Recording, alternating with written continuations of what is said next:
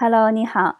过去的每一年，我都在健康方面投入的太少，从来没有做到过把健康放在首位，很容易给自己找各种借口，比如为了生存，为了别人的期待，自我的期待，把精力都放在做事儿上，总是把大脑的思考放在第一位。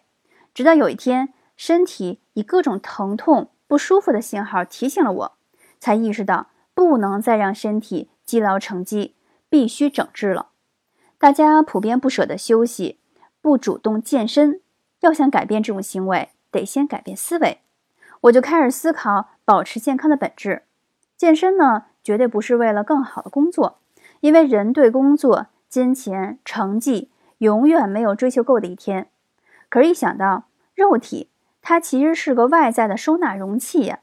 当你分配时间保养身体之后，才能更轻松、和谐的。把心灵、精神、能力收纳其中，你说对吗？